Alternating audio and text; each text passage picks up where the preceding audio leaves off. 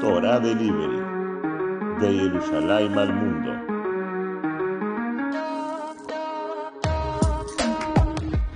Estudiamos esta semana la Perayá Yeye, la cual nos va a contar sobre Yosef y sus sueños, la venta de este como esclavo a Egipto y su posterior encarcelamiento.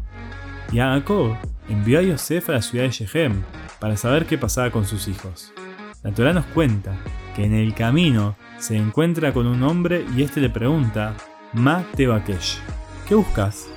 Explica Rashi que ese hombre era el ángel Gabriel. Él sabía cuál era el destino próximo de Yosef.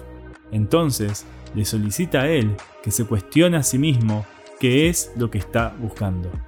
Nos enseña Siftet Zadik que la persona cada tanto debe frenar, preguntarse y pensar qué es lo que quiere de su vida, cuáles son sus objetivos, realmente en lo que invierte la mayor parte del día es lo que verdaderamente es lo más importante en su vida. De esta forma, la persona podrá tener un reporte claro y sincero sobre cuál es el rumbo de su vida y si realmente él quiere transitar por ahí.